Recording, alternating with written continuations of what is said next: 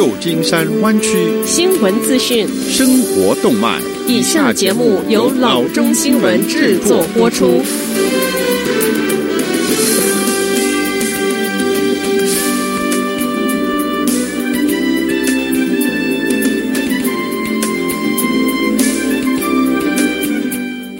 各位听众，大家好，欢迎来到老中广播电台的节目，我是君君。我们首先来关注今天的旧金山湾区地方消息。联邦官员说，周二，一家硅谷医疗科技公司的总裁被指控通过谎称公司已经开发出政府批准的新冠病毒血液检测，误导投资者。这是与 COVID-19 疫情有关的首起证券欺诈刑事检控案件。Array Corporation 的总裁 Mark Shana 被控一项证券欺诈罪和一项串谋实施医护欺诈罪。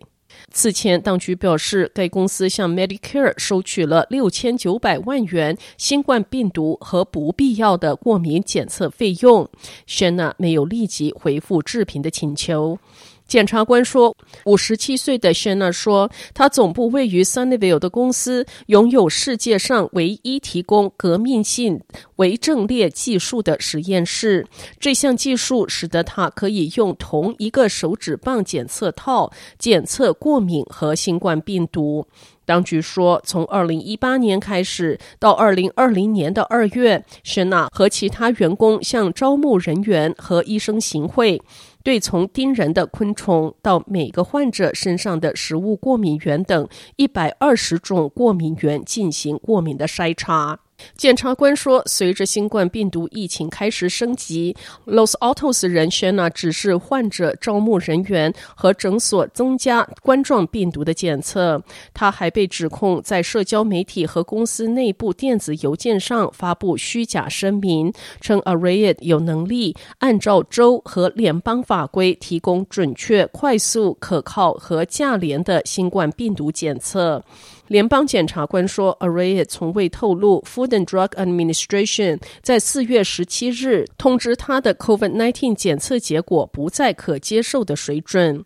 联邦检察官说，该公司还声称与 Fortune 500强企业、政府机构和公共机构建立了合作关系，但没有披露这些合作关系是那么样的微不足道，而且有些根本就不存在。法庭资料显示，即使股市暴跌，Array 的股价到三月中旬依然翻了一倍多。下则消息，KPIX 报道称，在响尾蛇目击次数增加之后，专家们表示，目前湾区响尾蛇的数量可能是平时的三倍。今年让我们在世界各地看到野生动物出现在意想不到的地方。在湾区当地，郊狼出现在 San Francisco 因封锁而空荡荡的街道，在土耳其。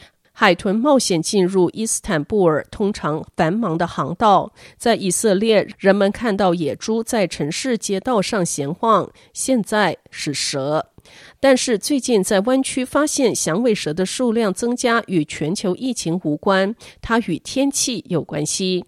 二月异常的温暖，并持续了很长的一段时间，导致成年的蛇繁殖比平时提前了几个月。现在它们出来寻找食物，而小只的响尾蛇也很快会开始对它们的栖息地展开探索。Petaluma 的 Sonoma 县野生动物救援局局长 L. Wolf 告诉 KPIX，今年绝对是疯狂的一年，在接下来的两三周内，我们将真正看到响尾蛇宝宝。今年的新生响尾蛇通常它们出生在八月底九月初，但我们将在今年六月底和七月初看到它们。响尾蛇有毒，而且危险。据报道，加州每年约有三百人被咬伤。他们吃老鼠、小鸟和其他的小动物，对宠物构成威胁。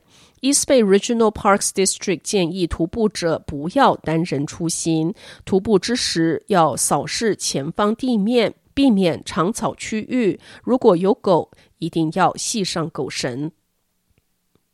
下则消息，根据警方称，周二的晚间，Vallejo 一个幼儿生日 party 发生枪击事件，造成两名女子死亡，另有三人受伤，其中包括一名十岁的儿童。警方说，枪击发生在晚间十点前某个时候，地点在 Wendy and Amelia 街之间的 Cynthia Avenue。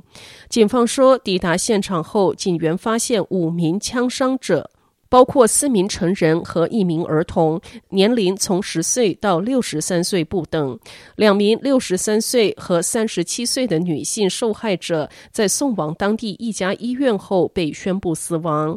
另外三名受害者，一名男子、一名女子和一名儿童，伤势没有生命危险，预计可以康复。警方说，这些受害者正在参加一个幼儿的生日 party。一群枪击者从一辆车出来朝一个目标射击，警方说嫌疑人身份不明，目前在逃。这起案件中遇难者分别是城市今年第十和第十一名的遇难者。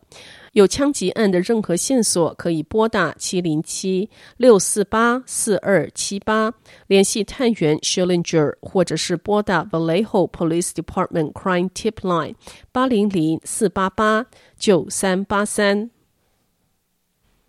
下则消息，Google 目前正在为员工从七月六日起返回公司办公做准备。最明显的改变是，长期以来让人很梦幻豪华餐饮和休闲设施都没有了。由 Business Insider 获得的首席执行长 Sundar Pichai 给员工的备忘录中显示，后疫情时期的午餐将预装在餐盒中，而且只有午餐、早餐、晚餐都不供应。员工都要受体温的测量，而且公司的健身房和睡眠吊舱都暂时停止使用。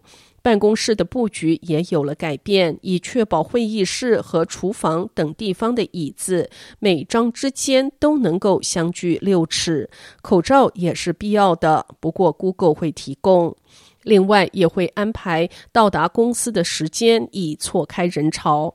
Pichai 于五月时宣布，建筑物内的人流会有限制。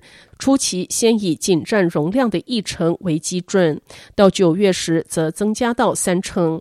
他并重申，如果员工选择在家工作，今年年底以前仍然是可以继续维持这个模式。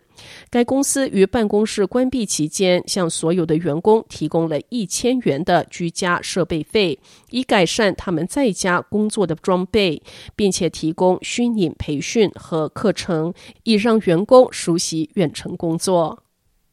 好的，以上就是生活资讯。我们接下来关注一下天气概况。今天晚上湾区各地最低的气温是五十三度到五十四度之间，明天最高的气温是六十四度到七十三度之间。